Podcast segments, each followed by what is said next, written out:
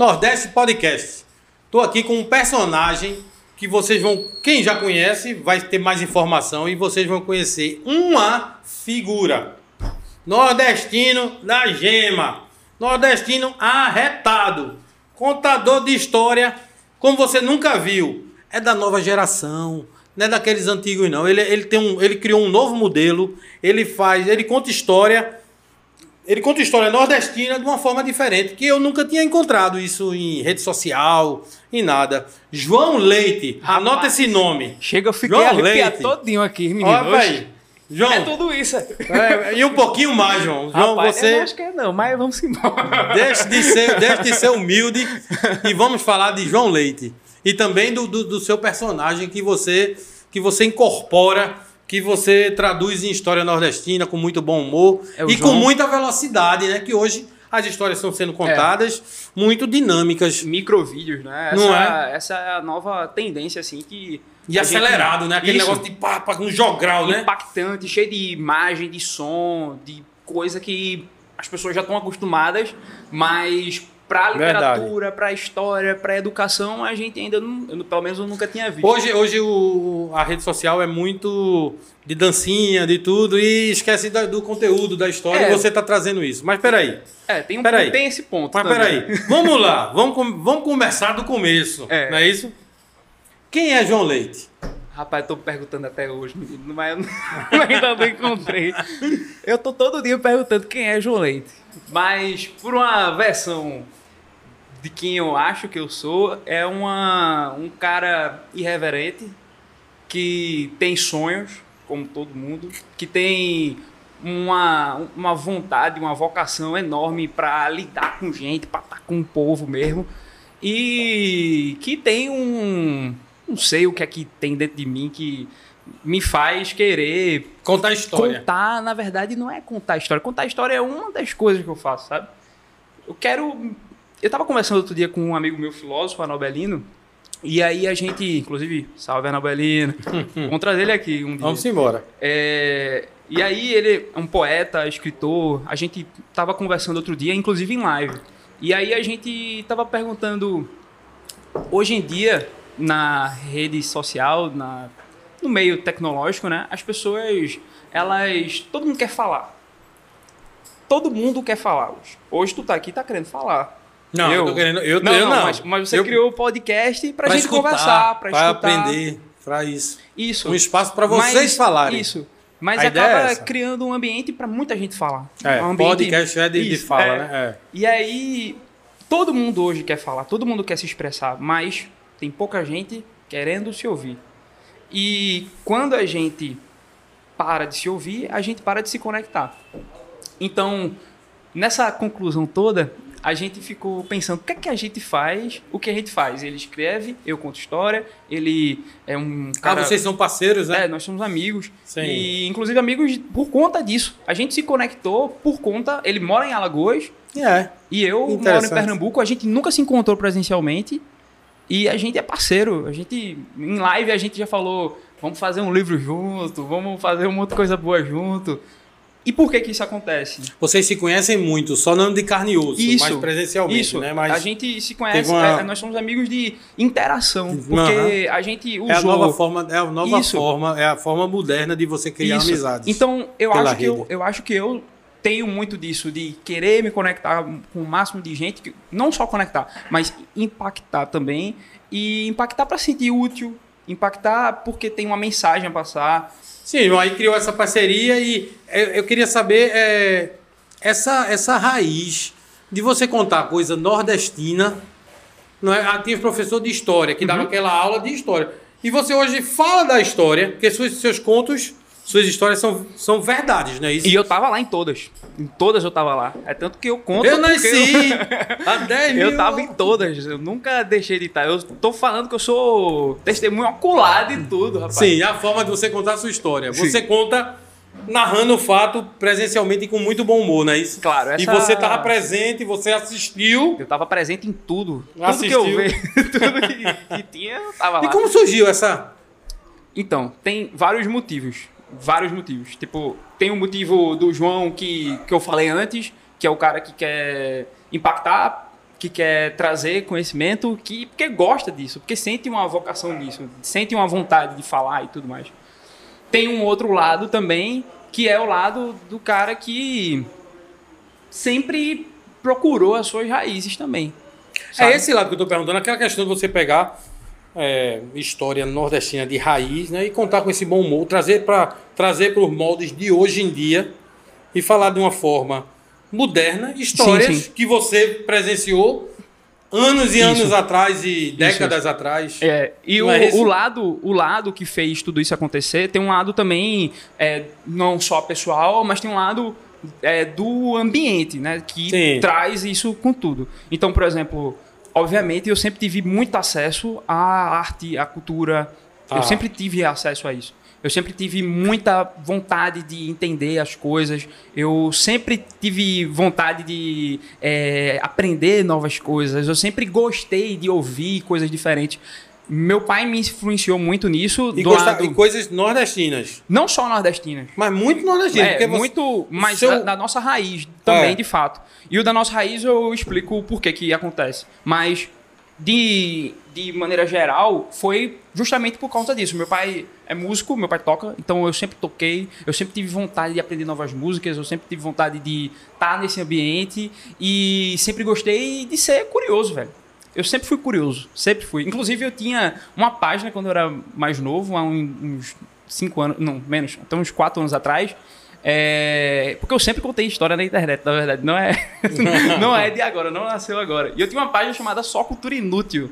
Mas inútil entre aspas, porque eu queria passar as culturas que. as coisas que eu via. Sim. E era geral, não era só de cultura nordestina, sabe? Certo. A cultura nordestina vem pelo fato de ter várias questões. A primeira, de uma busca pelas minhas raízes mesmo, que eu sempre tive dentro de casa. Então, eu, quando era mais novo, eu ia com minha família para Bezerros, que minha família hoje mora em uma parte em Bezerros, então eu via, é, ia de manhã logo cedo para Sulanca, eu tive a vivência dentro do interior, eu via aquelas coisas, eu gostava muito dos dos cordelistas, eu gostava muito dos cantadores de viola que eu via na feira, eu gostava muito do jeito que as pessoas da feira falavam. O cara, por exemplo, lá de Bezerros, eu gosto muito dele, que cortava o, o queijo, ele tinha um jeito diferente de cortar o queijo, sabe? Não é que nem aqui, bicho. O cara, o cara, porque a, a- a zona urbana virou zona urbana no Brasil todo. Urbano é urbano, mas o interior, o Brasil real de verdade, ele é muito mágico. Ele tem coisas assim que te envolve de um jeito. O cara cortava o queijo, bicho. O cheiro pegava- é diferente, o cheiro. ele, né? ele pegava e fazia a provinha, a provinha, então ele pegava, tirava a peixeira, batia assim e servia você na faca, entendeu? Eu achava aquilo arretado. Eu ia com minha avó é, comprar galinha, a gente não vai no supermercado, a gente ia na feira. É. Então, aquele ambiente de feira que eu vivia nas minhas férias, quando eu ia, saía daqui de. de eu moro em Jaboatão. Eu saía de Jaboatão e ia pra, pra a casa da minha avó, a chácara da minha avó, e aí a mulher matando a galinha na frente e mostrando aquilo é coisa da gente, pô. Isso aí é da Raiz. nossa raiz, entendeu? Andar de cavalo, andar pelo, pelo campo, tudo isso é, mexe muito comigo. E, obviamente, que eu queria consumir mais aquilo. Eu queria. Então, isso foi um processo natural meu. Sempre foi Aí um qual processo foi a natural. primeira história que, que surgiu? Qual é o teu personagem? O, o personagem João contador de história. Tem uns- mas o personagem João contador de história é toda vez que eu boto o chapéu. Virou João. É. Aí, não, aí virou o João contador de história, que aí fala diferente, fala meio assim. Tá? Vou, conversar, vou conversar com ele agora. Qual foi a tua primeira história, João? Minha primeira história foi justamente procurando as minhas raízes, né? E aí, como foi a minha primeira história? Se transforma, bicho. A- não é? É, É completamente diferente, pô. E o João contador de história, ele vai falando diferente, vai falando com. Olhando na câmera, falando de um jeito Muito bom. que se envolve completamente e ele volta pra onde ele tava. Quer e dizer o assim, primeiro. baixa, baixa um caboclo aí, baixa um, um É, o- santo aí, é, um personagem é- é baixa. completamente Não é diferente. isso? Não é? Exatamente. Muda a tua, tua, tua, tua a voz, teu tudo. olhar. Muda tudo. E o primeiro, quando eu decidi voltar a fazer vídeo pro, pra internet, que eu fiz um tempo, fiquei parado, e eu voltei, eu voltei justamente no São João. Porque eu queria justamente fazer essa, esse novo modelo. Esse modelo. Meu pai tava fazendo uma, um álbum de forró. Ele tava lá tocando e tal, não sei o quê. E eu, meu irmão, velho. O sonho do meu pai, com 53 anos, era tocar na rádio. sonho da vida dele era tocar um dia na rádio e tocar as músicas dele de forró. E aí ele fez dois álbuns e tocou na rádio. Foi? Com 53 anos. Ah, eu disse, meu irmão, o cara fez um projeto das raízes da gente, falando de coisa boa, da poesia da gente, de coisa nossa, e conseguiu chegar lá. Eu gosto de, disso aqui, velho. Eu gosto de me comunicar. Eu adoro me comunicar. Então eu vou me preparar para começar no São João. Porque, primeiro, naquele, nesse ano de 2021, nós não tivemos São João de novo. A gente não teve São João. E pra mim é muito difícil não ter São João, porque já é um negócio que eu gosto demais. Mais do que carnaval. Eu gosto tão, é, tal qual. É, impossível dizer que qual é o que eu gosto mais. é tal qual, eu não consigo, não gosto de Carnaval é bom, é bom, é bom, é bom. Carnaval é bom pra caramba, né? É. Mas o São João é uma data que tem uma história muito massa por trás e tem uma questão minha, que é onde eu vou pra casa da minha família, onde a gente se reunia, onde a gente soltava fogos, onde eu pegava uma zabumba e tocava com meu pai tocando sanfona, entendeu? E aí a gente é, lembrava das músicas tradicionais de quadrilha, fazia quadrilha dentro de casa. Então, chamava os amigos, chamava a família toda que é grande. É nesse momento que, em 2021, pela segunda vez, porque em 2020 não, não, nós não tivemos, em 2020, inclusive, para suprir, a gente fez uma live lá em casa para arrecadar fundos para a Fundação Perrone. Então, a gente não passou em branco. E em 2021 eu disse, eu não posso deixar passar em branco. Eu tenho que começar um projeto que fale das minhas raízes e a partir disso eu consiga falar com um jeito diferente pro povo, né? E aí a história do São João é uma história muito massa, primeiro de tudo. Porque... Quem vai me contar ela agora? Eu, eu, É, eu- o João Contador de História. Para, sim. João. Oi. João Contador de histórias. A história do São João é uma história muito massa, porque a história do São João, ela na verdade surge é, com influência de muita coisa. E eu sempre digo isso. é, se Portugal não tivesse vindo pra cá, muita coisa a gente também não teria boa. Aí muita gente fala, ah, porque esses portugueses não sei o quê. Se Mas, o Holandês tivesse vencido, a gente tava melhor, né? rapaz, eu, eu acho que não. Já vi esse, esse lugar que a Holanda passou, não ficou tão legal, não. A Bom. galera lá do, das Antilhas ali, do Caribe, não ficou tão bom, não. Eu acho que a gente ia ficar lascado também. E os caras não eram muito bons tá assim. bom pra caramba, É, tá? aí eu nem comento. E agora? aí eu nem comento. Mas o São João tem uma história muito massa. Sim. Porque Portugal. E o Portugal tinha já a tradição, a Igreja Católica se tornou muito forte ali na Península Ibérica. Então, Portugal tinha a sua, a sua festas para os santos, né? Todo santo tinha uma festa, tinha uma celebração. E essa festa, na verdade, que é a festa de São João, se chamava Festa Joanina. Não era festa junina, era festa joanina, porque era para o santo São João. E tinha influência tanto da Espanha, porque antes era União Ibérica, então era tudo uma coisa só, Espanha e Já Portugal. tá baixando aqui, viu? É, Vamos, vai, bora, vamos já, embora. era, vamos já embora. era uma coisa só.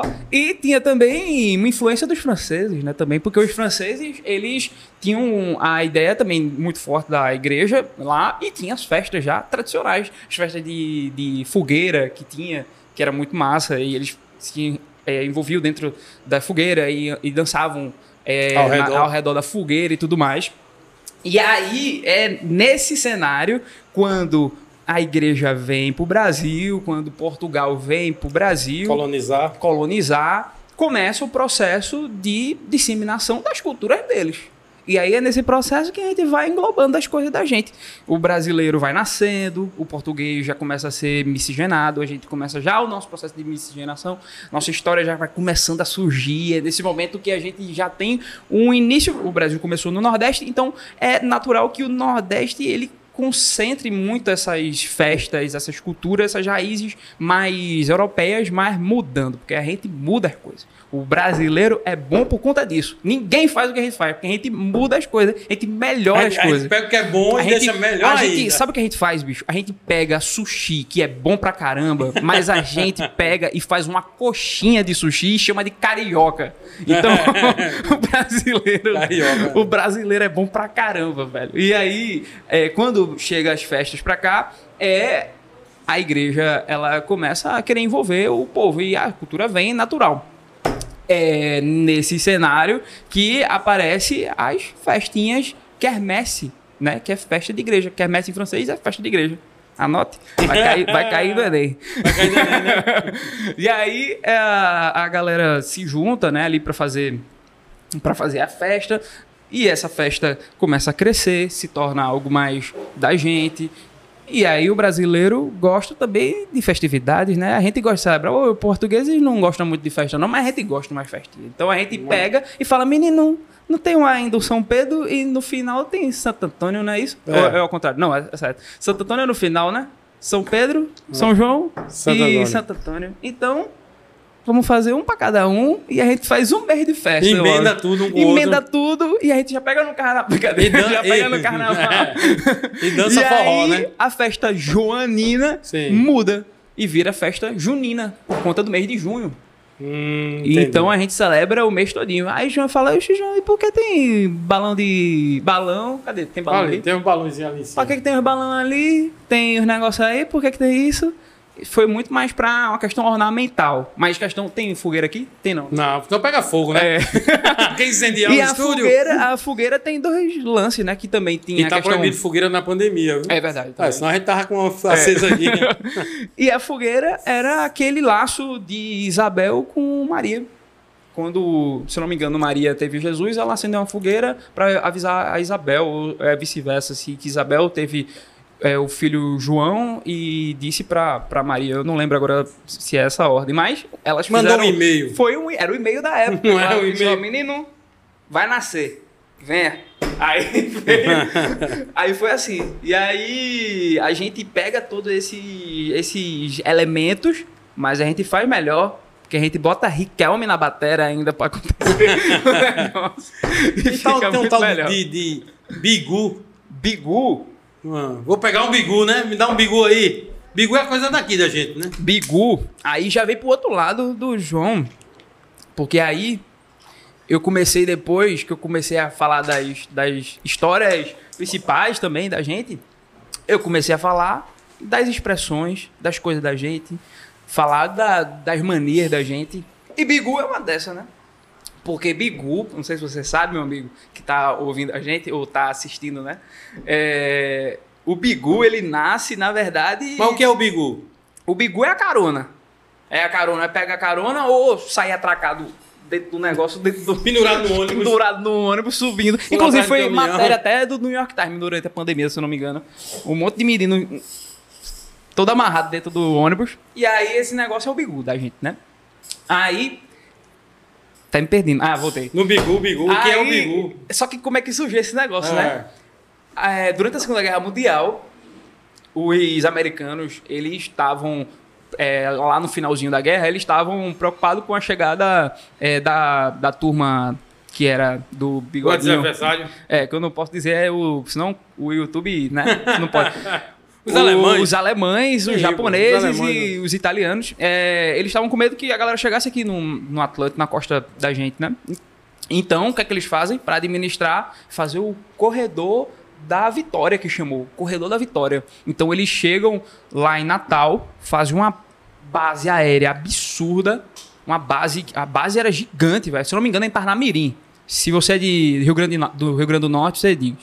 Mas, se eu não me engano, ele foi lá para Natal e para Parnamirim, no Rio Grande do Norte. E aí eles fazem uma base absurda, estrutura incrível. E aqui em Recife também, onde, se eu não me engano, eles ficaram onde é o prédio do Correios hoje.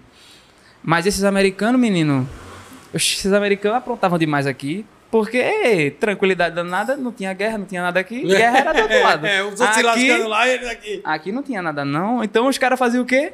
Os caras tomavam uma e se envolvia com as pessoas daqui. E obviamente que eles trabalhavam. Mas eles eles estavam numa missão aqui e aí eles se envolviam muito com os recifenses também. E aqui em Recife, como eles queriam se envolver com os nativos, aí ele chegava pro cara para pedir uma carona, aí falava: "Amigo, bigude, bigude, Bigude. é, seja bom, seja bom comigo, Uhum. seja tranquilo, me ajuda aí, me ajuda aí.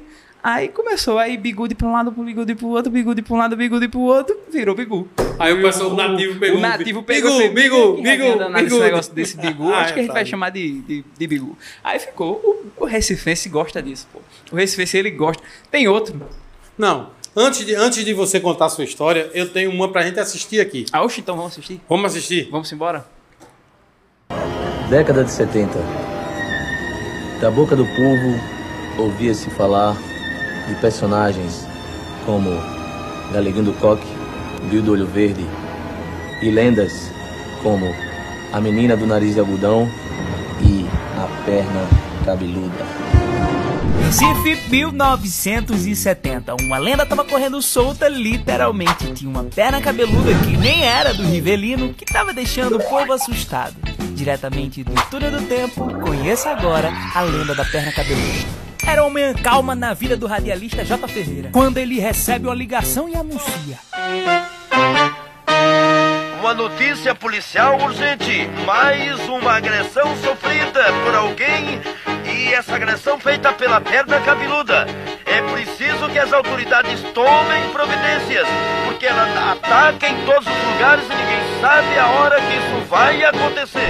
O povo torou umas molinhas. 78 anos de idade, fui entregar pão na usina Colônia, em Jaboatão, nos Guararapes. Então, quando eu vou, é sair da Bahia duas horas da madrugada, pra chegar no jeito 5 horas da manhã. Então eu avistei uma perna bem grande e toda cabeluda, e eu bala de corri. Teve gente que disse que era de Roberto Carlos essa perna. Qual é a verdade disso? Durante o programa de rádio de Geraldo Freire, J. Ferreira ficava no hospital da restauração. Aí Geraldo tava agoniado porque não tinha pauta naquele dia. E mandou J. Ferreira inventar qualquer coisa. O Jotinha se empolgou demais e mandou essa. Arrumei um bode expiatório lá, botei o nome dele num pedaço de papel e disse: Vítima de agressão física acaba de dar entrada no hospital da restauração.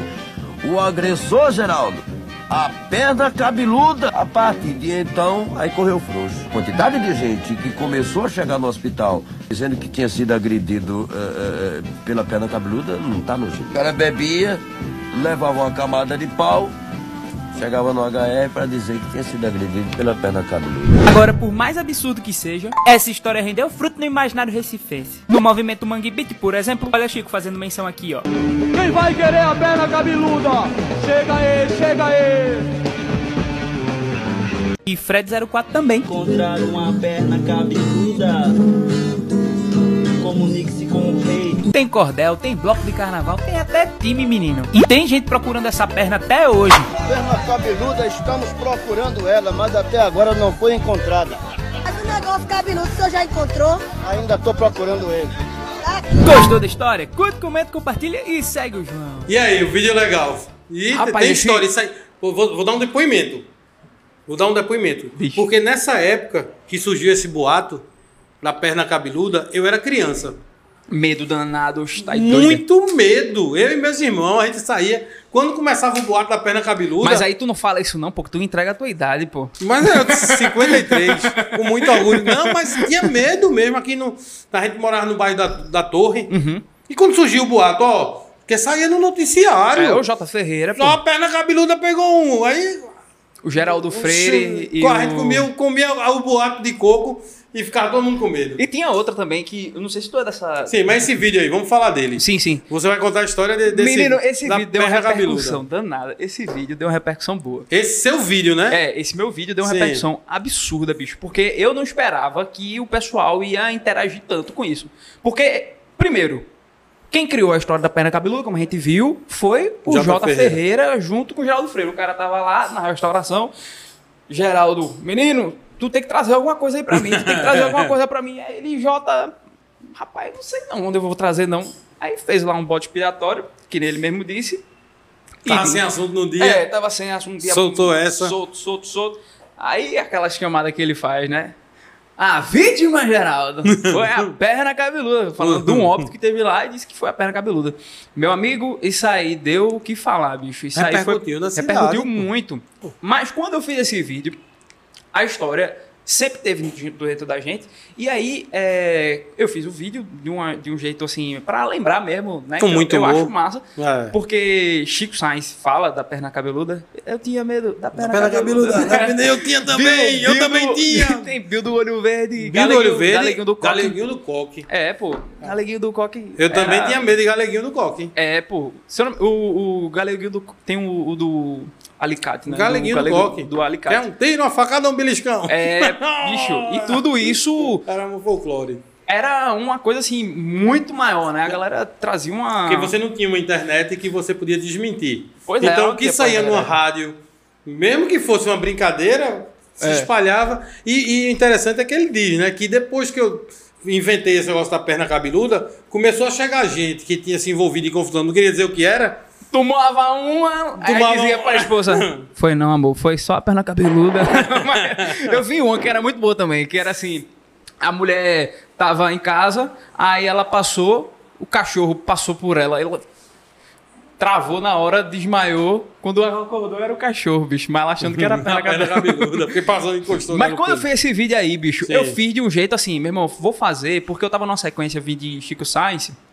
E eu fiz, pô, Chico é um cara muito massa, Fred04 também já falou da perna cabeluda, tem muita coisa que envolveu a perna cabeluda, então eu vou falar sobre a perna cabeluda, porque primeiro, eu sou fã de J. Ferreira, muito. Eu sou muito fã de J. Ferreira, você não tem noção. Eu assistia J. Ferreira porque ele era da TV Jornal, e aí depois começava o Chaves. Então eu assistia ele, e depois quando Esperando dava Chaves, aí eu aprendi quando a dava esse horário, eu assistia. Ele fazia da mídia, da mídia, aí bota na descarga. Aí fazia, ô macho, velho. eu gostava demais, eu gostava demais. E Eu- aí, eu fiz esse vídeo, os meninos da Recife Ordinário é, pegaram o vídeo, entraram em contato comigo e falaram: meu irmão, ficou massa o teu vídeo, vou colocar aqui na página. Deu 206 mil visualizações e uma dessas pessoas que viu foi o J. Ferreira. Sim. e ele falou, ele ligou pra mim, bicho. Ele encontrou o teu telefone. Ele- é esse cara que tá Foi falando? o filho dele falou comigo e aí eu dei meu número pra ele e falou, "Ó, meu, vou falar pro meu pai ele te ligar. Aí eu, caramba, bicho, J. Ferreira. Aí caramba, toda hora eu ficava assim, olhando no celular. E, bicho, não falou não.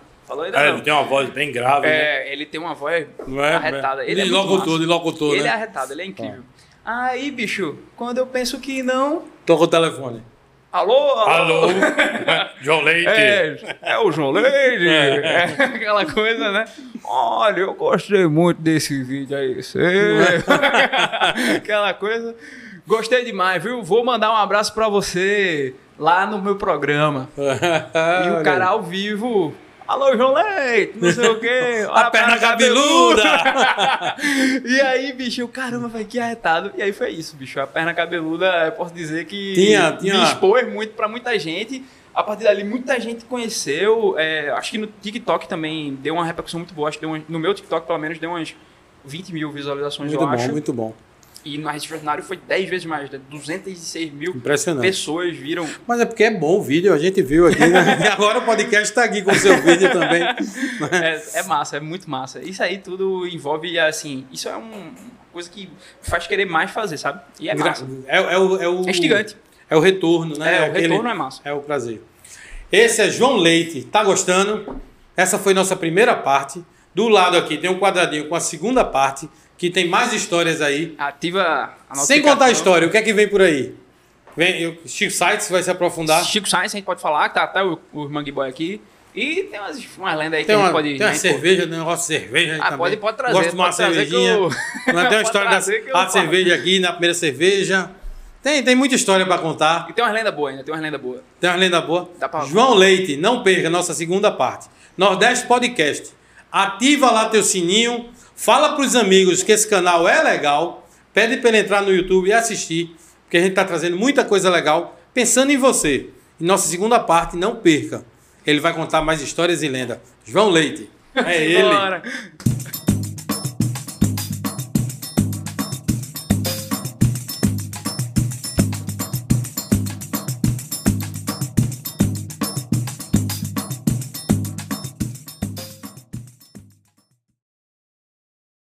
Nordeste Podcast. Vai se inscrevendo, dá o joinha. Aqui, ó, o joinha aqui embaixo. Tô aqui com o meu amigo João Leite. Você assistiu a primeira parte? Se não assistiu, tá aqui do lado. Assista, menino, vá. Vem-se embora. Vamos embora. Muito legal a história dele e tem mais história pra contar. O que João, não falta é história, menino. Eu tava em toda. É, vamos embora. Tem a história do da cerveja. Sim, rapaz, porque, como a gente tava falando, a gente tava. Tu falou até do. Se os holandeses estivessem aqui, era melhor. Aí eu disse, rapaz, Não sei não. Mas pelo menos a gente só toma cerveja hoje. Ah, é? A prime... O primeiro copo de cerveja que o cara pegou e botou aqui e tomou Sim. uma cerveja no português. Brasil. Foi um português. Eu Não sei se foi português, mas foi um holandês. Com certeza foi um holandês. Ah, foi! Quer dizer que essa é a birita daqui? graças- Chegou com os holandeses. Os holandeses. Porque os holandeses foi o seguinte, rapaz. Pra quem não sabe, aí você que gosta de tomar uma. Toda vez que você agora for num bar e você tiver tomando uma cerveja, você vai se amostrar agora. Você vai dizer que viu com a gente no podcast do meu amigo Beto. Então a gente vai fazer assim, ó. O que acontece? Os holandeses chegaram pra cá, eles chegaram aqui, tentaram entrar em Salvador, não conseguiram, voltaram, passaram um tempinho ali em Salvador, mas foram expulsos em Salvador, porque Salvador é a capital, então eles voltaram e voltaram pro Recife. Aí quando eles chegaram aqui, eles conseguiram chegar em Recife. Chegaram e dominaram aqui e passaram muitos anos aqui. Então, é, nesse processo de construção de um Recife, porque era uma vilinha com pouca gente. Quando, vou lhe interromper. Quando eles chegaram aqui, os portugueses tinham um forte de pau amarelo, né? Tinha, tinha um negócio Tem- desse. ainda tem um forte de pau É, amarelo. tem, tem isso. E os canhões tudo viraram pro mar.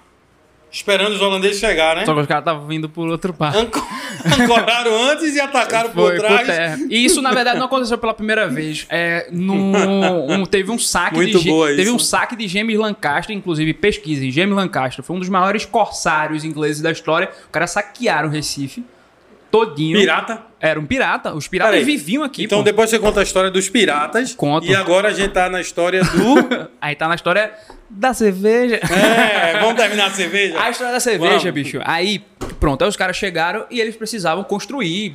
Construir Recife. Precisavam de gente pra construir. Precisava de gente, precisava de pessoas, precisava de material. Aí os caras falaram, menino, tá tendo um negócio lá em Recife, que é pra gente ganhar uma oia. Vamos embora. Tu vai trazer o quê? Aí o bicho disse, vou trazer a telha. Aí o outro fez, tu vai trazer o quê? Rapaz, vou trazer as brita. E tu, tu vai trazer o quê? Um menino chamado Dirk Dix. Tu vai trazer Dirk? o... Dirk Dix. Sim. Tu vai trazer o que, Dirk Dix? Ele disse, eu vou trazer o que a gente gosta, né? A cerveja pra gente tomar uma. Porque se tu vai trabalhar, vai ter que precisar tomar uma. E Dirk alguém, Dix, alguém tem que beber. Né? alguém precisa tomar uma. Então o Dirk Dix falou: Eu vou ser esse cara que vai fazer a cerveja pra vocês. E aí, ele já era de uma família de, de mestres cervejeiros lá na cidade de Haarlem, na Holanda. E aí ele veio pra cá, trouxe o material, toda uma, um aparato pra fazer a cerveja e tudo mais. Chegou aqui em Recife. E quem era o cara que cuidava daqui das coisas tudinho? Maurício Nassau. Maurício Nassau tinha um palácio, uma segunda casa. Na verdade, não era um palácio, era uma segunda casa. Gostava dele. de tomar uma também. Ele gostava de tomar uma cerveja. E Maurício Nassau, ele era o cara que eh, comandava tudo aqui. E ele tinha uma, um- esse La Fontaine, que era o local, uma segunda casa dele. Aí ele soube de Dirk Dix. Dirk Dix, vem cá, Dirk Dix. Quero conversar contigo, menino. Ó, aquele fundo de casa. Faz a tua cervejaria aí, pra gente dar-lhe aqui uma cervejinha. Aí ele fez. Na hora, vamos embora. Aí ele conseguiu construir, começou a construir, só que onde que era o local, onde era o bairro La Fontaine, onde é que ficava a casa La Fontaine? No bairro da Capunga. E é por isso que tem uma cerveja chamada Capunga, provavelmente por conta do Dirk é, Dix. Dirk Dix. Inclusive, eles têm uma cerveja chamada é, Dirk Dix, que é com cana com mescalo, não sei lá, um monte de coisa. Porque parece, não sei dizer, eu posso estar falando besteira, mas você pesquise. Você que eu quero, quero fazer você pesquisar. É, se eu não me engano, ele usou cana de açúcar para fazer a, a cerveja. Se eu não me engano, se eu não me engano. E aí foi essa história. Então, esse pessoal aqui. que tu mandou brindar, brinde a Dirk Dix. Um brinde a Dirk Dix. Ah, e aí você fale agora, toda vez que Dirk você... ou Di? Dirk. Dirk. Dirk Dix. Toda vez que você for tomar uma, Dirk Dix. Dirk- Em memória. Em memória de. em memória dele que fez a, a gelada. Você gosta de tomar uma, né? Dirk Dix. eu gosto de tomar uma cerveja. Eita, olha. Mas eu não gosto de ficar bebendo, não. Eu gosto de tomar uma cervejinha Sim, eu não falei ficar bêbado, eu falei tomar É, uma eu gosto cerveja. de Pito Gold. Pito, Pito Gold, Gold. é excelente, velho. Isso é uísque nordestino. É, eita. Não é? Hoje você não tá bebendo, tá Hoje eu dirigindo. tô dirigindo, Mas, mas- se não, na mas- próxima vez que você vier, venha preparado pra tomar uísque faz um nordestino. submarino. Faz um submarino, bota a cerveja e joga dentro. É um crime. É um crime. é mais saborosa. É muito boa, pô. É muito boa. É muito boa mesmo. Tá aqui em homenagem ao Nordeste, porque a melhor cachaça nordestina. É, Pitu é incrível, de verdade. Uma das melhores do Brasil. Eu acho a melhor. É, eu, também acho gosto melhor. dela. Eu acho a melhor de todas. Eu também tomo ela. Sim, aí qual era a outra história que você que eu interrompi e mandei voltar pra cerveja? Menino é do. Os pirata. Os piratas do. Assim, já... Os piratas, minha Saqueando o Recife. Saquearam o Recife. Não, isso é uma história verídica ou é um conto? É verdade, é verdade. É verdade. Eu tava lá. Tu tá, assim, me conta aí, meu. Vai. Os caras, meu irmão, chegaram. Tinha, é o seguinte: é, quando a, a Marinha, a Marinha, a coroa inglesa Sim. legalizou os saques de outros locais. Então eles não iam ficar sozinhos, né? Eles Estimularam, né? Eles estimularam os roubos. É Por isso que eles ficaram ricos, velho. Porque eles Estão roubaram muita hoje. coisa de gente pra caramba. E aqui não foi diferente, meu amigo. Os caras roubaram muita coisa da gente.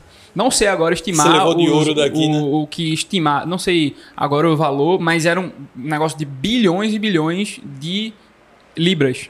É, se for converter pro, Sim. pro hoje. E Santo Aleixo, Ilha de Santo Aleixo, Conheço. onde fica os velhos da lancha. Os velhos da lancha, tudinho vão pra lá. Aí a mulher se arruma e fica lá no, com os velhos da, da, os da lancha. Os velhos da lancha que fica luxando lá, aquela região ali era uma região que tinha muito pirata. Muito É. pirata. A galera saía. Serrambi, É. Barra de Sirinhaém. É, a turma saía e ficava lá, lá na, no- na ilha, os piratas ficavam lá na ilha e ficaram nisso por muito tempo. Por E- isso que os velhos da lancha ficaram lá, ricos. E tem no litoral de- da praia de Serrambi, no litoral de Ipojuca, no, em Pernambuco, tem uma barreira de, de pedras, que aquilo não é coral, mas é uma pedra natural do mar. É verdade. E, e criou-se uma piscina. Aham. Mas a história que conta é que ela, ela, ela é uma barreira, mas que no meio dela ela é aberta. Uma fenda. Tem, uma Tem um fenda. buraco, né? tipo Isso- Um Por isso dique, que o mar um entrou- dique, um dique o mar natural. fez um- uma piscina enorme, natural, que não tem onda. É. Não é isso? Que é bom para desembarcar. É, e por Dizem isso que aquilo ali foi explodido. E é. Aquilo não é natural, aquele buraco no meio. Ah, essa daí Se eu não você, sabia, não. se você for prestar atenção lá, ela vem muito alta e de repente ela acaba de um lado e do outro. E é um buraco no meio que foi explodido. Diz que foi para os navios negreiros ou para os piratas. É, os piratas vieram com força aqui. E aí os caras chegaram, esse tal de James Lancaster, pense, era um corsário. O corsário era o bandido legalizado. Era o cara que roubava. Autorizado a roubar. Autorizado ao roubo. O pirata é diferente do corsário. O corsário era o cara que você tá permitido a roubar, mas você vai me pagar um pouquinho. E aí. e a gente fica rico junto. E a gente faz o haha. E aí os piratas não. Os piratas eram o que roubava e ficava curtindo. Aí, se eu não me engano, os piratas ficavam muito na E ilha tu de Santa tava no dia que eles vieram aqui Menino, Recife. que bronca, vis. Que bronca. Porque os caras chegaram, invadiram um forte que a gente tinha, que era o forte de São Jorge Velho. Tomaram o forte de São Jorge Velho. Os caras passaram dias aqui. Juntando. Foram, se eu não me engano, foram três. Eu posso estar errado, veja aí. O saque do Recife. Tem até meu vídeo aí, pra você ver. Se eu não me engano, foram dois ou três meses. Os caras ficaram roubando aqui durante 90 dias. Roubando, roubando, roubando, levando tudo, levou tudo. Tudo que a gente tinha. Muita coisa de produto, de manufatura, né? Que a gente tinha. Tinha aqui, tinha plantação de cana, de tabaco. Meu irmão, os caras saíram com várias naus abarrotadas de, de, Mercadoria. de mercadoria, dinheiro pra caramba. E os portugueses não conseguiam invadir porque eles tomaram todos os fortes. Aí no que foi chegar, menino, oxi, demorou demais. aí os caras já tinham roubado tudo, velho. Gemila tem- Castro. Tá, Já que você falou da ilha de Santa Aleixo, vou Sim. falar da, da ilha de Fernão. Ilha de Fernando Noronha? Não, Fernando. Mas o Fernão- Fernando Noronha hoje, porque o nome do rapaz é Fernão de Loronha. Esse é o nome dele. E tu tava lá quando botaram o nome na ilha? Oxe, eu sou amigo dele, menino. Fernando de Loronha foi o seguinte, bicho. Esse cara é um. É, meu irmão, esse cara é muito inteligente. E o pior é que a gente fala isso tudo que eu vou falar, só que a gente só tem um registro, que é uma carta de um mercador de Sevilha para um. Se eu não me engano, o Lorenzo de Médici. Um dos Médicis, né? Um cara riquíssimo, o poderoso chefão da, da, daquela época, um mecena famosíssimo. E a história foi o seguinte: os portugueses avacalharam a gente, né, velho? Chegaram aqui em 1500, tomaram aqui, mas eles já sabiam que tinha terra aqui, né? Então, eles chegaram, tomaram posse, falaram: Isso aqui agora é nosso e tamo junto. Só que aí teve um processo de tipo é, convidar o Américo Vespúcio para ver se tinha ouro aqui. E não encontraram ouro, coisa nenhuma. Encontraram muitas coisas, muitas riquezas, mas não tinha ouro. E eles estavam cuidando dos negócios com as Índias.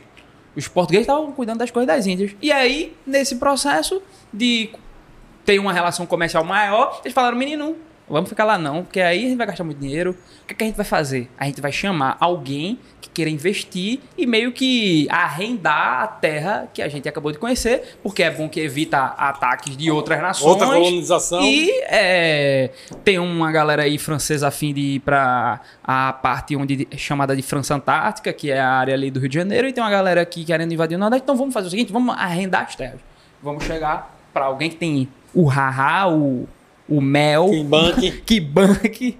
E nesse sentido, nesse cenário, é, o rei de Portugal ele tinha o- um grupo de investidores judeus e um convertidos. E um desse grupo de judeus convertidos era o Fernão de Noronha. Não é Fernando Noronha, é Fernão de Noronha. Se mudou com o tempo, ficou Fernando de Noronha. E o Fernão de Noronha, ele era, um, era o cara que estava fazendo essa negociação. Então ele foi o cara que fez o processo de investida para ter a- o extrativismo do pau Brasil. Então ele pegou as terras daqui e ele fez o comércio do pau Brasil e os mercadores de Sevilha que eu falei, se eu não me engano é Francesco Rondinelli, se eu não me engano o nome dele é esse. E o Rondinelli ele é, fez uma carta para um outro mercador, para o Mecena, famosíssimo de Médici, e ele falou: "Rapaz, o negócio lá é bom, viu? Porque lá tem o tecido para fazer, a tinta para fazer o tecido o pau Brasil tá vermelho e a gente vai fazer o rubro, menino. Vamos embora conversar com eles? E aí foi assim que eles fizeram. Só que, meu irmão, tem mais histórias pela frente.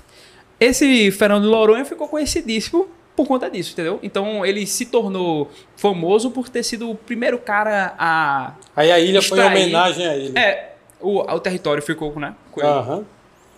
Mas os portugueses têm muita história, pô. Porque se a gente fica pensando assim, ó. Muita gente fala de Portugal e tal, com a relação da gente. Mas eu já falei aqui, se o Portugal não tivesse vindo aqui, muita coisa do Nordeste a gente não teria. Não teria. Inclusive coisas que a gente tem medo. Lendas que a gente tem medo. Vou até chamar João aqui, peraí, rapidinho. Vai, João. Menino. Ai. Menino, o que acontece, velho? Vamos fazer uma retrospectiva agora do século XIX, que é importantíssimo, bicho. Os caras ficaram aqui um tempão. Só que depois chega o Napoleão Bonaparte e diz pro Dom João: Dom João, olhe, se você ficar aí, eu vou invadir Portugal, viu? Fique de olho. E aí Dom João pega as coisas, os panos de bunda dele tudinho, se junta com a família real e em 1808 eles vêm pro Brasil. Chegam no Brasil. Eita, rapaz. Carlota Joaquina já com piolho no meio do caminho, confusão danada. E aí eles vão lá pro Rio de Janeiro. Ficam aqui e nesse período de tempo eles vão construindo as coisas e tudo mais, mas tem um processo até 1822. 1822 o Brasil virou independente. E quem era o nosso imperador? Era Dom Pedro I. E no, nas margens do Rio Ipiranga, em 1822. Tu ele- tava lá, João? Eu tava lá demais. Ele disse: Vai descer! ele disse: Agora é nossa aqui. A gente é dependente, menino. E aí começou a história da gente com o Dom Pedro. Então imagine, a gente se tornou independente de Portugal, mas a gente botou um português no lugar, velho. Que errada danada. Muita gente ficou arretada, principalmente eu, brasileiro. Eu ficava arretado. Oxi, que conversa é essa? Então Se começou. fizesse nada na época. Oxi, me juntei com os meninos. Até 1831, no dia 7 de abril de 1831, o menino Dom Pedro vai-se embora porque ele também ele era príncipe de Portugal Te e, deixou aqui. e Algarves. E ele abdica o trono, lembra? Vai cair no Enem, menino. Vai cair no Enem. Ele abdica o trono em 1831. Então, meu irmão, eu que tava arretado da vida, arretadíssimo, me juntei com os meninos e a gente, em abril mesmo, lá no Maranhão, já começou o. Ei, bicho, ó, a gente é anti-lusitano, tá ligado? A gente não quer ser governado por lusitano, não. E vamos botar uma regência aí, uma galera que é ligada aos português. Quero não. Eu quero é gente da gente. E fez o quê? Aí começaram as brigas. Vocês começaram as brigas? Já começou em abril. Ó, lapada com abril, abrilada. E no final do ano teve novembrada. E no mês de setembro teve a setembrada. E essa porrada eu tava, meu amigo, que eu sou daqui, né, de Pernambuco. Me juntei com os meninos. E os meninos falaram: vamos deixar quieto, não. A gente vai brigar, a gente vai fazer um caos aqui. Maranhão já tinha feito um caos. Mato Grosso já tinha feito um caos. Bahia já tinha feito um, um caos também. Mas faltava Pernambuco. Chegou a vez de Pernambuco. Pernambuco, meu amigo, é um, é um bicho perigoso. Vocês estão ligados, né? Que a gente já virou país, já teve um monte de confusão Já aqui. foi independente, Já foi né? independente. Gosta de- gosta a de gente briga, gosta né? é do fight. E aí o que acontece? Os meninos chegaram e falaram: vamos criar uma desordem aqui. Eu e quanto tu pergunta? Oxi, eu e 11 meninos. 11 meninos armados. Dá uma bronca danada, não dá não? Dá. Mas eu convidei uns meninos atrás que tava lá, não sei o quê. Tinha umas 30 pessoas armadas. Aí a gente começou a causar um caos aqui em 1831, no dia de setembro. A gente começou a. Um pau ali, a gente começou a pegar a gente e começou a fazer uns, um roubo, um roubo de leve. Juntar e a gente matou uma galera. Matou uma galera. Teve uma galera morta nisso. Porque a gente tava retada da vida. E a gente- Português. a gente matou português, matou menino, adulto, velho, tudo. Tudo, tudo, tudo. E a gente jogou tudo aonde, João? Esses corpos, inclusive um dos amigos meus que. Deus o tenha. a gente botou onde hoje é a Praça Chora Menino. E aí a gente pegou os corpos e botou lá. Passou. um Expôs pra tempo. sociedade. Não, a gente botou lá enterrado. Enterrou na praça Chora Menina. Por que esse nome Chora Menina? Por causa disso? Aí eu tava aí que eu me arrependo, Beto. Eu me arrependo é nessa parte. Eita. Vou contar pra vocês. Eu tava Olha lá. o crime de João. Eu tava lá andando de boíssima, tac, tac, tac, tac, tac, fazendo meu cupe matinal. Quando eu vejo um menino chorando, eu disse: Pô, velho, esse menino aí tá chorando. Pensei logo: Não, deve ser torcedor do esporte, alguma coisa assim. Do Santo, qualquer, Qualquer um um três. tá chorando Tá demais. chorando muito. Aí eu pensei, pô, mas esse menino tá chorando de um jeito que eu nunca vi antes. Dei mais alguns passos na frente. O menino continuava a chorar. Eu, porra. Perguntei, menino. Ele olhou pra mim e começou a chorar de, de novo. Aí eu me aproximei mais algumas vezes. Falei, menino, você tá chorando por quê? Aí ele falou umas coisas assim que eu não entendi. Aí eu peguei e botei a mão assim na cara pra tentar entender. Aí ele falou um negócio, toca, na, toca aqui pra eu dizer o que, que ele fez. Toca, toca, toca.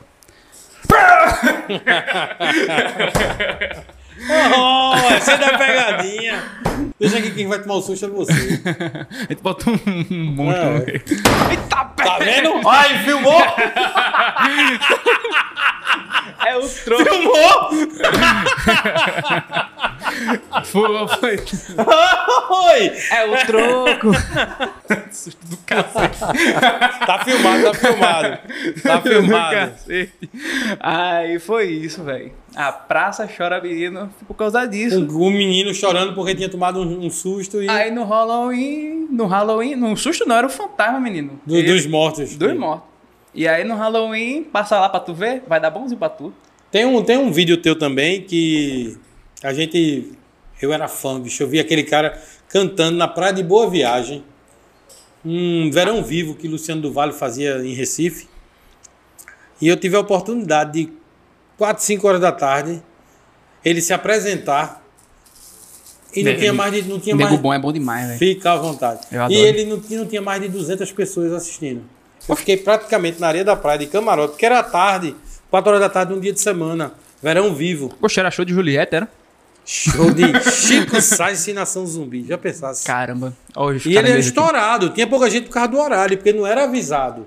Não tinha divulgação. Ele fazia o show lá e Luciano Duval entrava com aquele um programa esportivo pau, e tinha uma apresentação de uma banda. Quando eu ia passando de carro, quando eu olhei, tava começando o show. Cara. Aí eu digo, isso é Chico Sainz. Encostei o carro. Quando eu desci, eu e umas 200 pessoas, bicho, camarote, na beira da praia. Caramba. Um palco enorme eu assistindo Chico Sainz. Tu tem noção disso? Eu sou muito fã de Chico. Eu muito, também, muito. Muito. Pra mim foi uma, uma, foi uma transformação da música. Total. Ele, ele criou um ritmo, ele criou uma maneira de cantar, de se apresentar no palco. Chico botou. Ele tomou conta de tudo. Chico botou a gente num mapa de novo. É isso que ele fez. Ele pegou a gente e botou de novo. Como ele era reverenciado na Europa, né? Muito. Mas o que acontece foi o seguinte: teve a fase, teve a- o período lá da Tropicália, teve Alceu, teve Elba, teve os nordestinos grandes, teve Zé Ramalho, teve muita gente. Muita gente boa. Mas a gente tinha um gap, velho. A gente tinha um intervalo de tempo. Vai vir uma coisa nova. Mas veio o axé, Então, mas não tinha uma coisa da gente mesmo. O axé É, eu acho Baiano, baiano né? Nossa, né? mas é. pernambucano, eu digo. Da gente. A gente teve ao seu e é- era pra ter tido a continuidade. Era pra ter tido a continuidade. E aí, meu irmão, muito tempo depois, já nos anos 90, surge esse cara. Do nada, né, bicho? Do nada, mais ou menos, eu acho. Porque Do nada. eu acho que ele tem criou, uma... né? Eu tô dizendo assim, ele ah, ele o criou. É. Porque ele tem uma. uma sei lá, velho. O cara é uma entidade, bicho. Chico é uma entidade, velho. O cara, meu irmão, o cara pega. Quem tava falando? O cara bota Bill do olho verde e perna cabeluda. Vamos, vamos, vamos assistir o. Vamos tu, embora. tu fizesse uma historinha com ele, né? Fiz, fiz, fiz. Porque é muito emocionante, de verdade. Eu acho que. Eu É acho o seu esse- melhor vídeo pra você, é o que mais lhe toca o coração, não é que seja o disparado, melhor. Disparado. Eu acho que é um, um dos melhores vídeos em relação a coisas que eu sinto na hora. Tem, vai ter aqui no Nordeste, também tem no, no teu Instagram. Tem lá né? no meu Instagram, e lá no meu Instagram você vê a parte 2 desse Mas vídeo. qual é teu Instagram? É o João Souza Leite. Siga aqui, João Souza Leite. Tudo Aqui, ó. junto? Arroba João Souza Leite. Aí você vai lá. Instagram. e- Exatamente. Bota aqui, ó. João Souza Leite aqui. Vai passar, aqui- vai passar, vai botar aqui Vai embaixo. passar aqui, eu passo aqui vai, embaixo. Vai, vai, vai, vai, vai, vai. Aí você vai lá, você pega e aperta no pitoco e você, que nem GC Quirino faz. Marcelino, bota o meu Instagram aqui passando. Peça ele aí. E você, Marcelino, tamo junto. E que nem GC Quirino fala, aperte no pitoco e espalha o boato. E aí a gente vai passar a parte 1 aqui, mas tem uma parte 2. Aí a, se parte você... a gente guarda ela, não passa aqui. Quem quiser assistir a parte 2, Parte 2 você vê aqui, meu Aqui amigo. aonde? Aqui no meu Instagram, João Souza Leite. Vem-se embora. vamos ver a primeira. Vai. Recife, anos 90. Diziam que o Recife era a quarta pior cidade pra se viver no mundo. A cidade era infernal, tava infartada. Tinha que botar a energia da lama do mangue e carregar o resto de fertilidade nas veias da cidade. Pra isso, Deus nos deu os Mangue Boys. Deus nos deu o Chico Sainz. Vá!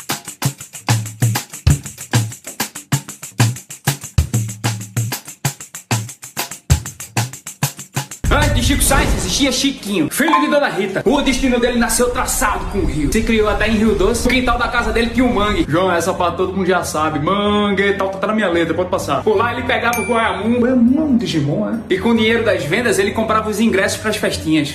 Tô confundindo os personagens já. Com o dinheiro que sobrava, tomava um pau de índio. Um dia, Chico juntou os amigos pra fazer um som. E aí decidiu montar uma banda chamada Orla Orbe. O primeiro show dele foi no Rio Doce Festival ano 2. Que é mais faixa de vereador do que de banda. Aquele dia, Chico tava mais feliz do que menino com calça nova. Ele tirou a camisa, botou pra dançar. Orgulho de Dona Rita. Depois de um tempo, quis tirar um cara da banda e acabou formando outra. E aí ele criou a gênese de tudo que é a Lostal. E lá eles tocavam soul, rock, hip hop, só beat gringo. Um parceiro de trabalho, Gilmar Bola 8, disse que tinha um conjunto chamado Lamento Negro. O cara tocava um coco, maracatu, samba. Chico foi lá no ensaio deles. Conheceu o mestre meia-noite lá de Peixinhos e se apaixonou pelo que viu. Chico começou a mandar as letras dele com as batidas da gente, daqui da nossa terra. A cabeça de Chico explodiu.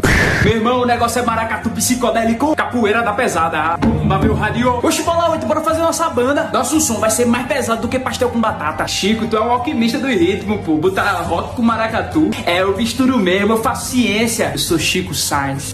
Foi aí que ele juntou a Lustal com o Lamento Negro. Assim surgiu Chico Sainz, assim surgiu a Nação Zumbi. A energia do mangue mudou Recife. Caranguejo e homem são irmãos, filhos da mesma lama. Naquela época ninguém sabia o que rolava no Recife. De internet não, boy. A cidade respirava de carnaval em carnaval. Chico não tava brincando, não. Isso é maracatu atômico. E aquela bomba atômica cultural juntou Fred 04, Mabuse, Renato L e outros. A gente precisava criar um circuito elétrico. O WWW não tinha desembarcado ainda. A gente precisava de uma cena cultural pra salvar a cultura do Recife. Aí ele disse assim: Fred, escreve aí, vamos fazer uma cooperativa cultural. Aí Fred escreveu o Manifesto Mangue Beat. Caranguejos com cérebro. Meu amigo Mangue Beat invadiu tudo. Quer saber o que acontece daqui pra frente? Foi fique de olho na parte 2. Aproveita, curte, comenta, compartilha e segue o João. Porra, que vídeo massa, bicho. É bom mesmo.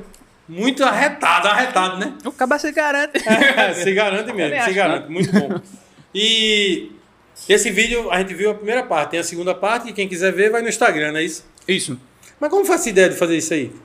É, primeiro que eu senti é, a necessidade de também interagir com a galera e falar assim, gente, eu vou fazer séries agora.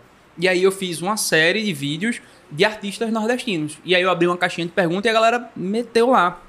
Chico Sainz, Chico Sainz, Chico Sainz, Chico Sainz, Chico É Sainz. Muita gente. Chico Sainz eu disse. Impressionante, né? Quanto tempo faz que Chico não É, tá aqui? pô, os Mangue? Boys e Mangue Girls chegaram junto, meu amigo, comigo lá e gostaram pra caramba do vídeo. O vídeo é, chegou pra muita gente também. É um vídeo que lá também no, na- no TikTok deu mais de 20 mil é, visualizações também. Junto com um vídeo que eu fiz de Luiz Gonzaga, do, que também é um dos artistas do Nordeste, né? É, é, chegaram a, juntos, tem quase uns 70 mil visualizações já. Muita, muita, muita coisa. Assim, eu fico, caramba, 70 mil pessoas deram É muita coisa. um play ali. É muita coisa, pô. Eu, sei lá, pra mim não entra ainda. Mas tem que ir se acostumando, né? Porque você, assim, um cara que tem qualidade, você tem bom humor, você conta as histórias de uma forma mais moderna. Uhum. E hoje quem tá tomando conta dessa, dessa internet, desses, dessas redes sociais, é a galera jovem aí que É. tá devorando isso de E uma eu, forma. eu sinto E você tá levando conteúdo, né? Uhum. Eu sinto a necessidade de falar disso, porque o Chico, como eu falei, ele é uma inspiração. Eu toco bateria muito por conta da Nação Zumbi. Muito. Toco percussão na bateria muito por causa da, da Nação. Aquela batida que ele criou com aqueles. Como é o nome daquele? Alfaia. Alfaia. Né? É. Pô, muito, muito legal botar aquilo ali. E é massa que no vídeo eu falo o dia que ele começou, né? Ele viu isso junto lá com os amigos dele, que ele trabalhava na Emprel, ele trabalhava na prefeitura, né? E aí, junto com os amigos da. Um amigo dele da prefeitura, Gilmar, ele começou a. ele- e dizem que lá na Emprel. Eu tenho amigos que. Pais de amigos meus que dizem que ele chegava, ele pegava qualquer coisa, ele ficava. Ele ficava batendo, tudo ele era batendo. Ele falava com você fazendo. Tem um negócio na mão que ele fazia, que é. Que é calma, assim. Eu sei fazer isso por causa que eu vi no vídeo dele fazendo. E ele ficava fazendo isso aqui, ó. Ele, ele fazia muita batida sozinho. Ele era um, um cara realmente do ritmo, do. Ele gostava disso. sabe? Musical, né? Ele- extremamente. Ele andava fazendo música. O cara fazia isso direto. Mas ele, mas ele não. mas Ele criou, ele criou ritmo, ele criou comportamento no, Comportamento. no palco. O gingado ele Ele criou pegou a dança Que dele. eu falei, né? A ginga da capoeira. O cara É. pegar o caboclo de lança com hip hop, porque ele gostava de hip hop. Ele encerava. Dizem que ele encerava o piso lá na. Acho que na- ele morava na Vila Olímpica, né? Mais ou menos ali. Ele morava em Rio Doce, mas ele ia muito pra Vila Olímpica, ali em Olinda. E aí dizem que ele, com os amigos, dançava hip hop e tal. Ah, tem o cantinho deles passarem Tinha, a serinha. passava cera, escorregava, dançava break. Então, ele tem muito disso ainda. E isso é levado até os dias de hoje, velho. Então, assim, Chico, junto com o Ariano e com tantos outros, são pessoas que marcaram época. Eu, eu tô aqui hoje falando porque esses caras me influenciaram de algum jeito. Não tenho como. E a educação é isso, pô. A acesso à educação é isso. O acesso à educação consegue mudar a realidade de muita gente. E por isso que eu faço o que eu faço. Porque eu tenho a vontade, eu tenho uma vocação. A vocação não, mas a vocação acho que é se achar demais. Mas eu Não, tenho. Eu tenho um carinho, eu tenho uma vocação vontade. a ser bombeiro, eu tenho É. vocação a ser médico, eu tenho vocação de contar história. Isso, de comunicar, na verdade. É. Porque, veja, a gente é um dos países que tem uma taxa de analfabetismo muito grande. A gente é um país onde tem uma taxa de. um valor de livro, de acesso a conteúdo muito caro, pô. E nós somos um país pobre. O Brasil real, o Brasil profundo, ele é pobre, velho. Ele não tem acesso a essas coisas. Então, assim, é, é, a- em, outra, em outra parte, a gente também tem uma, um- um- uma rotina, uma vivência que às vezes a gente não consegue parar pra ler. Ou a gente não consegue parar pra assistir uma coisa. Por rotina de trabalho, acho, não é porque a pessoa é ignorante, mas porque a rotina da pessoa impulsiona isso. Então a gente tem uma desigualdade muito grande, a gente tem uma rotina, uma falta de incentivo é a palavra. E a gente tem um, uma arte, uma cultura, uma, uma história riquíssima que não pode deixar de ser desvalorizada. A gente não pode desvalorizar, a gente tem que valorizar, a gente tem que cuidar das nossas memórias. Porque eu fico com muito medo, muito medo, que chegue um determinado momento que as pessoas parem de ligar para a cultura da gente e consiga e e consiga não, e seja tão bombardeada por coisas de fora, seja tão bombardeada por coisas que não é da gente, e eu não tenho problema nenhum de gostar de coisas de fora. Eu adoro muita coisa de fora. Inclusive, Ariano e tantas outras pessoas que são incríveis, o próprio Chico e tantas outras pessoas que fazem cultura no Nordeste são o que são porque pegaram a coisa da gente, misturaram com coisas de fora, leram o, o Ariano é fã de, de Cervantes, por exemplo. Então ele leu Cervantes. A gente não tem um problema nenhum da pessoa gostar de coisas de fora. Não tem problema nenhum em relação a isso. Eu gosto pra caramba, então seria hipócrita. As coisas de fora, na verdade, Coisa valorizam. Coisas boas são coisas boas em qualquer lugar. Mas a gente não pode, velho, não pode de jeito nenhum abaixar a cabeça e desvalorizar. E esse processo de educação que tem hoje, de precarização da educação, é uma coisa que me incomoda muito. Muito mesmo. Nós não temos uma escola onde a pessoa é incentivada à, à investigação, à pesquisa, a ir atrás das coisas, a cultivar as coisas, a ter um, uma rotina de estudos, de, leitura. E isso é uma coisa muito triste, assim. Então, o que, que eu fiz? Eu fiz, meu irmão, eu gosto disso, eu gosto de contar história, eu gosto de interagir com as pessoas, eu gosto de fazer isso, eu, gosto de cultivar as minhas raízes, eu gosto de conhecer, porque nesse processo também eu estudo muito pra fazer um vídeo. Um vídeo desse demora três dias, quatro dias pra fazer. De edição, tudo sou eu que faço. de gravação, a equipe, a é equipe, João, a equipe- João, Vem, João, João. aí tem um anãozinho. João. aí tem João, aí tem o João, aí tem os personagens de João, que aí tem dublê de rico, tem seu simplesinho, tem várias pessoas que, ah, que fazem. mas quem tem o faz Padre a, Cícero. sim, mas quem faz a edição é É o João aqui, o É, que João. tá sem. O que tá sem. E os cortes, quem faz? Tudo sou eu. Faz João. Tudo sou eu. Tudo sou eu. O roteiro, a pesquisa, enfim. E nesse processo eu aprendo muito. Eu, porque eu tenho que passar de um jeito que todo mundo consiga é, absorver ao máximo.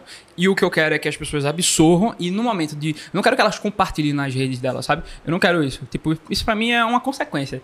Se ela fizer isso, melhor ainda. Eu quero também. É, eu quero tam- também. Mas o que eu quero é que, num momento, numa mesa de bar, ele sente com um amigo dele e fale: Meu irmão, tu sabia que toda vez que tu- eu passo na frente do Porto do Recife tem uma estátua de um cara lá e eu nunca, nunca soube por que, que tinha uma estátua lá, mas eu vi um menino chamado João, um menino aí que conta história, e ele disse que o Recife ia explodir, velho.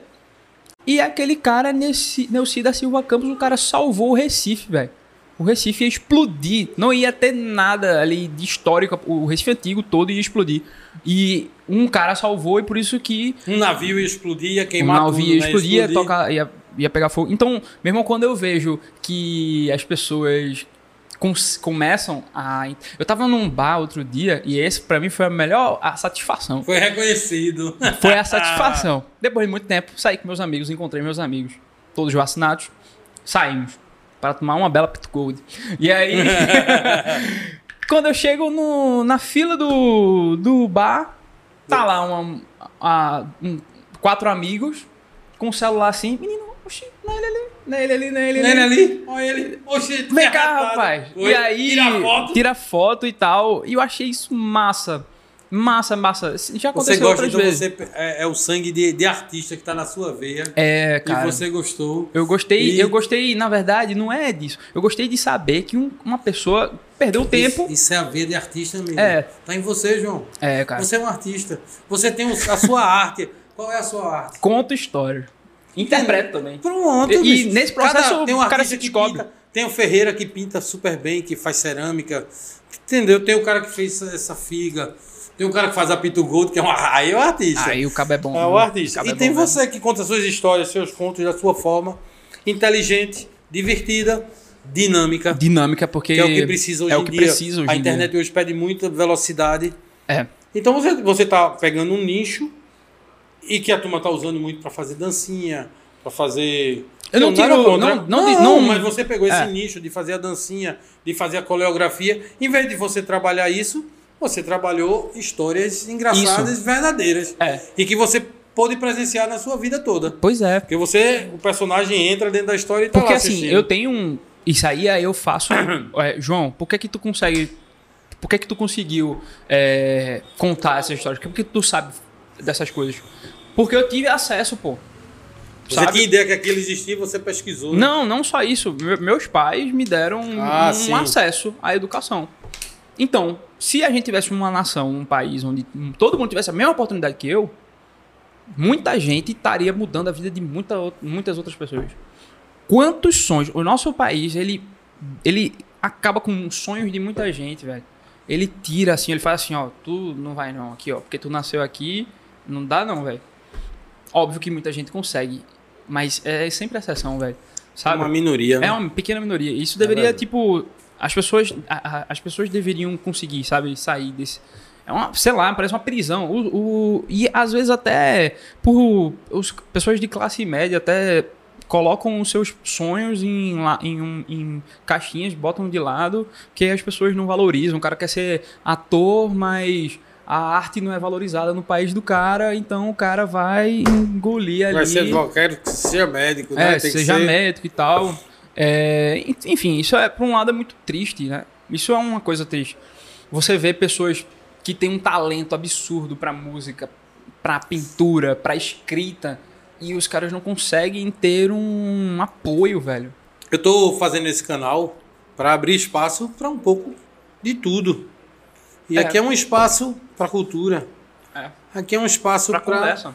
Para conversa. Pra se conectar, porque quando a gente se conecta, a gente. Quando a gente escuta, a gente se conecta. Só que eu já escutei. Cultura não dá dinheiro. Se tu quiser fazer, eu tô fazendo isso aqui com muito amor, com muita garra, que isso aqui é um projeto difícil de ser executado, né? Você deve estar, deve imaginar. Com certeza. Mas eu já vi gente dizendo assim, ó,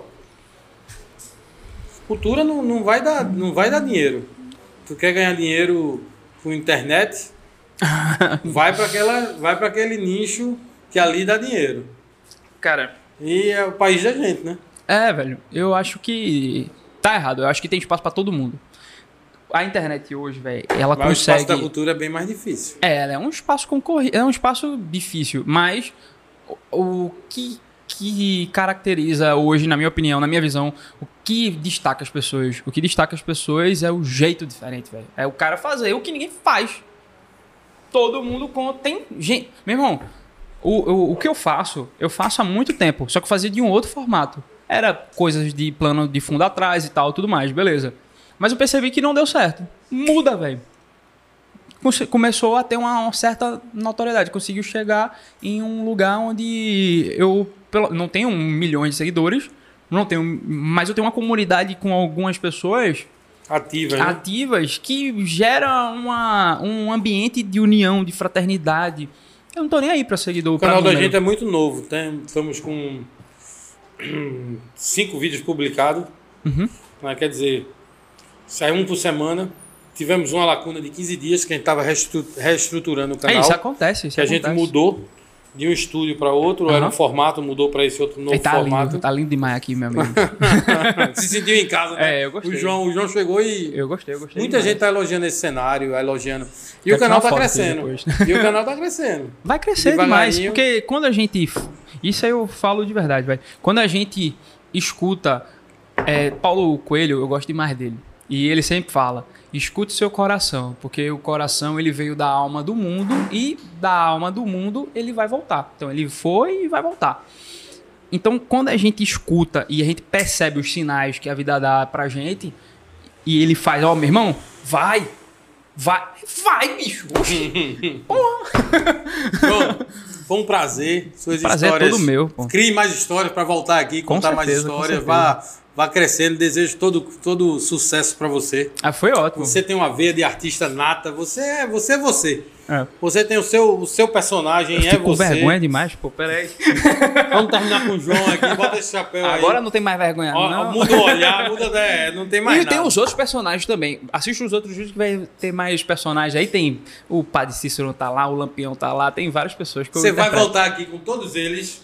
Com seu pai, que é sanfoneiro. Ele É. tá convidado a vir com você no Família Leite todinha, meu amigo. Família Próximo, Leite todinha. próximo Família Leite, meu podcast a gente amigo. vai fazer junto aqui com ele. Mas foi, aí a gente um fala prazer. da. A, a família Leite tem uma história à parte, velho, que é incrível de você ouvir. É muito massa também. E aí Vamos gente- marcar pra a gente marca. contar essa história. Com certeza. Foi um 10. Foi muito bom. Foi muito massa. Nordeste Podcast. Se inscreve no canal, Segue o João. dá aquele joinha. E segue o João. No Instagram, João, João Souza Leite. João Souza Leite vai passar aqui embaixo. Segue o João. Toda vez eu termino com segue o João. Segue a gente no Instagram também. Seja, é, se inscreve no nosso canal. Nordeste Podcast, um espaço de cultura. A gente está fazendo isso aqui para abrir espaço para pessoas como o João, para pessoas como você que está aí do outro lado. E quem quiser entrar em contato com a gente, tem um e-mail. Tem o podcast nordestepodcast.gmail.com. Beleza? Foi muito bom, esse cara é muito bom. João, valeu. Valeu, bicho. É?